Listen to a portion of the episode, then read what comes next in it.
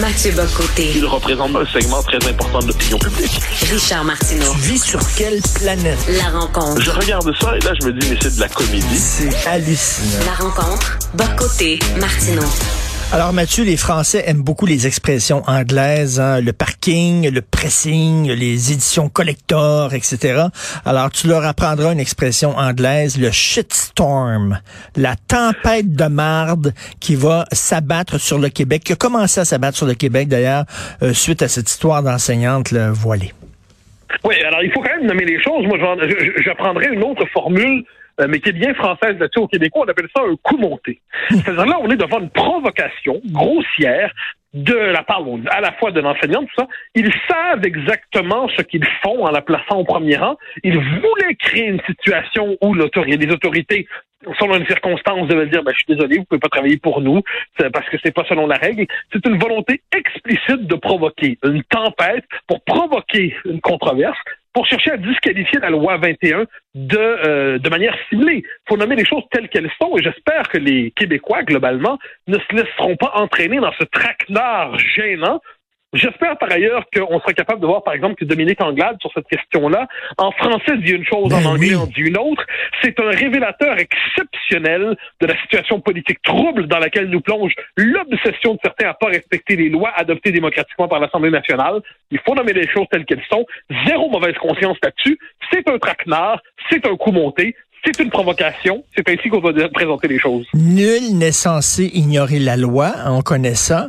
Euh, et elle le savait. Cette femme-là, elle connaissait la loi 21. Euh, puis elle a décidé quand même de garder son voile. Ben, c'est une provocation. Je suis désolé. C'est une provocation qui est faite. Alors, c'est assez particulier parce que L'objectif, on le voit parfaitement, c'est de chercher à présenter la loi 21 comme injuste, c'est de victimiser une provocatrice, c'est de victimiser une personne qui, dans les faits, a comme objectif de torpiller de manière grossière la loi 21, c'est de faire se lever un vent d'indignation au Canada anglais, c'est de faire de placer en difficulté le gouvernement québécois. Alors là, la question est de savoir si le gouvernement québécois va se laisser intimider. Va-t-il se laisser intimider ou va-t-il tenir tête dans les circonstances? Et ça, je pense que c'est le vrai, il un vrai test pour François Legault. Est-ce qu'il est capable non seulement de défendre la loi 21, c'est l'essentiel, mais plus encore est-il capable de nommer le coup monté, de nommer la manœuvre, de nommer la provoque en disant on ne se laissera pas bluffer par ce petit coup euh, de, com un peu gênant. Écoute, c'est bizarre. Tu parlais de Dominique Anglade, qui, à son point de presse, lorsqu'on lui demande en français ce qu'elle pense de ça, elle dit, j'ai pas tous les détails, j'ai rien à dire. quand on lui demande la même question en anglais, parce que c'était la même question, quoi qu'en pensait Thomas Mulcair un peu plus tôt, qui me disait que c'était pas la même question, c'est la même question, et qui répondait, le soudainement, elle avait une opinion. C'est assez particulier.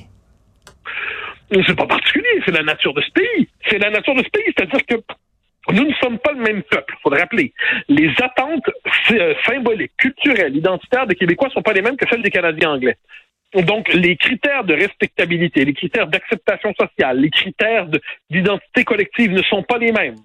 Dès lors, quand on parle aux Québécois sur ces questions-là, ils voient les choses différemment des Canadiens anglais. Et Dominique Anglade, il est dans un parti qui s'appelle le Parti libéral, mais qui est dans les faits aujourd'hui un parti égalité revampé. C'est fondamentalement le Parti libéral sans ses assises dans les communautés euh, issues de l'immigration et chez les anglophones. C'est un parti à 9% chez les francophones. C'est un parti en situation gênante, honteuse. Il n'y a pas un libéral qui peut espérer se faire élire dans un comté francophone au Québec aujourd'hui de manière raisonnable, sauf sur un malentendu, comme diraient les bronzés. Bon. Alors, euh, les bronzés font du ski pour ceux qui comprendraient mal la, référence. C'est un, une référence. Bon. Alors, une fois, donc, sur un malentendu, ils peuvent en faire passer un. Mais globalement, c'est pas, c'est pas au programme. Donc, donc, le Parti libéral est prisonnier de sa base. Mais pour se faire élire, pour encore quelques élections, il doit être capable au moins de flirter minimalement avec les francophones. Jusqu'où Mme Anglade est-elle prête à aller pour parler aux francophones?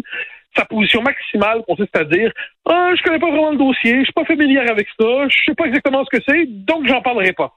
Et lorsqu'elle parle en anglais, elle nous dit ah là là, c'est scandaleux, c'est terrifiant, gna gna gna, on trouve ça, on est on est contre depuis depuis le début. Eh ben là, à un moment donné, il faut, faut quand même parler franchement. Et, et Thomas Mulcair, qui est un homme intelligent, sans le moindre doute, a des positions en la matière absolument tranchées. Euh, ce sont des positions où il condamne pour islamophobie, euh, pour racisme systémique les, les, lois québécoises en la matière. Euh, Thomas Mulcair est un homme fort sympathique, il n'y a pas de doute là-dessus. Mais politiquement, disons qu'on est, c'est autant un nationaliste québécois que je suis une danseuse moldave. Donc, quand, quand on voit les choses ainsi, on ne se laisse pas intimider, on fait pas, on ne tremble pas, et puis on accepte que comme Québécois en Amérique, si on accepte de vivre fondamentalement notre différence vitale, notre différence comme peuple, notre existence nationale, on se contrefiche des insultes qui viendront, et puis on décide d'aller jusqu'au bout de nous-mêmes. Mais Mathieu, là, il va y avoir une, on le sait, là, il va avoir une guerre d'image qui va jouer beaucoup sur l'émotion. Et là, on, va perdre, parce que là, on commence à, à sortir les enfants qui pleurent, là, puis qui ont fait des dessins pour leur enseignante, puis on t'aime beaucoup, puis là, tu peux plus nous enseigner à cause du méchant gouvernement, puis ça. Cette guerre-là, on est en train de la perdre, cette guerre d'image-là. Là on, est en train de la perdre à Toronto, on la perd à Vancouver, on la perd à Moujga, on la perd à Medicine Hat, on la perd à Yellowknife, puis on la perd à Whitehorse. Ça, c'est vrai. Mais est-ce qu'on la perd à Montréal, à Blainville, à Bois-des-Filions, à Lorraine, à Trois-Rivières, à Québec, à Rivière-du-Loup, à Gaspé, à Matane? Non, on la perd pas dans ces endroits-là. Donc, faut simplement se dire que comme Québécois, depuis toujours et jusqu'à la fin des temps, tout le moins des temps qui nous sont prêtés sur cette terre, L'existence même des Québécois n'est tolérée que si nous nous vivons comme une minorité folklorique qui dérange personne et surtout pas elle-même. Le jour où on décide d'exister comme peuple, ça c'est la loi 101, ça c'est la loi 21, puis demain ce sera l'indépendance du Québec. On va se faire traiter comme dans l'esprit des années 90, on va être les, les Serbes d'Amérique du Nord. Bon, euh, la seule chose à faire, faut pas espérer de, de se faire aimer là-dedans. On sera jamais accepté pour nous-mêmes en Amérique du Nord tant qu'on sera pas un État indépendant. C'est quand on va être indépendant qu'on va être accepté, parce qu'en politique internationale, ce qu'on respecte, c'est la force, ce qu'on respecte, c'est l'état de fait, ce ne sont pas les revendications sous le signe des lamentations.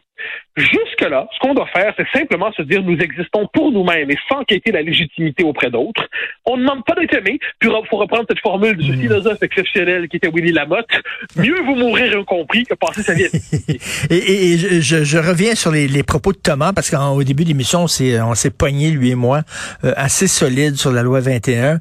Et il dit, euh, euh, nous sommes le seul État en Amérique à, avoir une loi comme ça. Et je dis, et, alors? Et alors? c'est pas parce qu'on est tout seul que c'est nécessairement mauvais. Et alors? Il faut, faut, rappeler à Thomas Mulcair que premièrement, on est le seul État en Amérique à parler français. On est le seul, seul peuple qui, avec une culture de cette nature en Amérique du Nord, avec notre rapport à la laïcité, Thomas Mulcair considère que finalement que notre différence vitale est un scandale à l'échelle des, à l'échelle des normes sociales nord-américaines. Bon. On est aussi les seuls à croire à la social-démocratie. On est aussi les seuls à avoir un certain sens du collectif. C'est pas grave. J'accepte en dernière instance qu'on me voit mal au Minnesota. J'accepte qu'on me ça qu'on existe. J'accepte, j'accepte qu'à Mousja, ils disent que les Québécois sont pas gentils. C'est possible. Je l'accepte. je pense que les Québécois, globalement, l'acceptent. Et M. Legault, là-dessus, ne doit pas se tromper notre, nous ne tirons pas notre légitimité de la complaisance ou de l'acceptation de notre existence par le Canada anglais. OK? Donc, que, Thomas Mulcair soit en désaccord avec ça ensuite, c'est pas surprenant. Mais que Thomas Mulcair soit en désaccord avec les Québécois dans leur ensemble depuis longtemps, euh, depuis son combat euh, à Alliance Québec jusqu'à Alliance Québec, jusqu'à aujourd'hui, ben, c'est autre chose. Alors moi, j'ai tout mon respect, Thomas. Il assume ses convictions, mais qu'il nous permette d'assumer les nôtres.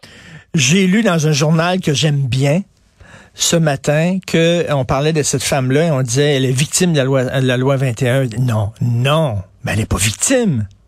Voyons. Pas victime, c'est la provocation. C'est une provocation consciente et délibérée. Donc, elle n'est pas victime. Ensuite, faut, c'est faut faire attention aux mots. Il faut faire attention de ne pas reprendre de vocabulaire qu'on cherche à nous imposer nos adversaires de la loi 21. Bon, c'est pas la fin du monde. Je dirais, des, quelquefois des termes comme ça se glissent que ce soit des maladresses où on pense que le terme est objectif. Alors, c'est pas très grave. Mais sur le fond des choses, nous devons clarifier nos idées. Puis on doit se rappeler une chose, la légitimité des décisions québécoises ne, ne, ne dépendra plus jamais, hein, pour paraphraser Jean Duceppe, de ce qu'on va se dire à Terre-Neuve, au Manitoba ou ailleurs, mais par les Québécois et les Québécoises. C'est tout simplement ça. Et, moi, c'est vraiment ce principe-là. Mais, nous dépendons de personne d'autre que de nous-mêmes. Et, là, Mathieu, ces deux visions, on le sait, totalement incompatible et irréconciliable. Le multiculturalisme canadien-anglais et euh, je, ne sais pas comment l'appeler là, mais euh, ici l'interculturalisme. un État-nation euh, bon, le signe de la convergence culturelle et de la laïcité. Il y a aucun compromis possible entre ces deux visions-là. C'est vraiment un clash de valeurs fondamentales. Et euh, Oui, j'ai hâte de voir comment euh, ça va aboutir. Ben moi, il y y, y, y a un mot hein, qui se prononce facilement. On peut le répéter ensemble. Dépendance. Ben, Oui. L'indépendance du Québec est la condition d'une existence où on ne devra pas se justifier toujours auprès des autres de nos décisions collectives. Et je pense que, moi, je le crois depuis le début, dès qu'on s'est engagé sur le terrain de la laïcité, on s'engageait sur la question du choc constitutionnel avec le Canada. Nous engageant sur ce terrain, tôt ou tard se posera de nouveau la question de notre indépendance nationale. Et je crois que les Québécois feront ce choix. Ça va être dans quelques années. On n'est pas, c'est pas dans deux ans, c'est pas dans 15 non plus. Donc on doit s'y préparer, le choc viendra, et ce sera un choc heureux parce qu'il va permettre de clarifier notre situation collective. En tout cas, c'est un débat. Écoute, on, on pensait que c'était terminé. On l'avait mis sous le tapis, hein. On l'avait mis sous le tapis, Ah, mais c'était bon, c'était un éléphant dans la pièce. là. Moi, j'étais convaincu qu'on allait y revenir parce que la décision québécoise était dépendait de l'acceptation du régime canadien. Moi, c'est depuis le début que je suis convaincu de ça. Et, euh, et de ce point de vue, je pense qu'on on arrive de plus en plus près des échéances. Et euh, toi, tu espères que le premier ministre va se tenir debout. Moi, j'espère que les Québécois aussi vont se tenir debout parce que j'ai peur que les Québécois, tu sais, on n'aime pas ça pa- passer pour des méchants. On aime ça se présenter comme des gentils. Puis que là, devant ce flot de critiques, on- on- j'ai peur qu'on se dise, ah, mais c'est vrai, peut-être on va trop loin. Non, moi, je pense que j'ai- moi, j'ai j'ai plus confiance en, dans les Québécois que ça. Sur ce coup-là, les Québécois, c'est pas des radicaux. Mais quand ils ont l'impression d'avoir pris une décision modérée, juste et raisonnable, puis on leur dit non, même là, tu es un extrémiste, t'as pas le droit, je pense que les Québécois, on hésite toujours entre deux proverbes. hein. Euh, Il y a toujours bien des limites, il y a bien des- y a. Là, je pense qu'on est, il y a toujours bien des limites. Et euh, un peu plus tôt, Jean-François Lisée hein, euh, rappelait euh, que la Commission européenne des droits de la personne avait donné son aval à des lois sur la laïcité qui sont beaucoup plus sévères euh, en sûr. France en disant ben il y a pas de problème, ces, voies- ces, ces, ces lois-là ne contreviennent pas euh, aux droits et libertés. Ben, ben, Voilà. évidemment. Puis surtout, en dernière instance, la Commission européenne décide ce qu'elle veut. Moi, je suis pas un européiste fervent, mais je sais que la France se le permet. D'autres pays se le permettent. Et ce pays qui est le Québec a le droit de dédicter ses normes de vie collective. C'est-à-dire, c'est comme ça. Et puis, ceux qui, à travers le monde, viennent au Québec pour embrasser notre culture, euh, rejoignent notre société, mais rejoignent pas un territoire sans identité, sans âme, sans culture. Ils rejoignent un pays qui existe déjà. Et en ce pays, eh ben, au Québec, on vit comme les Québécois. Et au Québécois, au Québec, on accepte les règles collectives. Et puis c'est ainsi qu'on va tous vivre ensemble sous le signe de l'harmonie. Indépendance. Voilà. Exactement. C'est le Voilà. plus beau des mots. C'est ça. Merci beaucoup. Hey, qui? C'est ton émission demain à CNews. Euh, Ouais. Qui tu vas recevoir? Je reçois l'historien Thierry Volton, qui a écrit Oh, un très beau livre bon. sur penser le communisme, pour pas, donc il revient, sur- parce que ça va être là, les 30 ans de la chute de l'Union soviétique dans quelques jours. Donc une réflexion sur à la fois ce qu'a été le communisme et son héritage et ses traces dans le monde d'aujourd'hui. Oui, je pense que c'est lui qui est derrière le livre noir du communisme, hein, je crois, Non, Thierry ça c'était, ça, c'était Stéphane Courtois. Ok. Lui est derrière un livre, mais t'es pas loin de ça. Il a écrit un livre exceptionnel en trois tomes. Oui, oui, mondiale du communisme. Un livre immense, remarquable, d'une qualité remarquable. Là, il vient de publier Penser le communisme. Franchement, c'est un véritable spécialiste de la question et un très bon communicateur. Je suis heureux de le recevoir. Ben, c'est très bien parce que on, on souligne souvent, bien sûr, les crimes euh, qui ont été euh, causés par le fascisme, mais euh, on passe sous silence les crimes ignobles causés par le communisme, et ça va être bien de les rappeler. Au grand plaisir. Merci beaucoup. Bon week-end, Mathieu. Bye bye.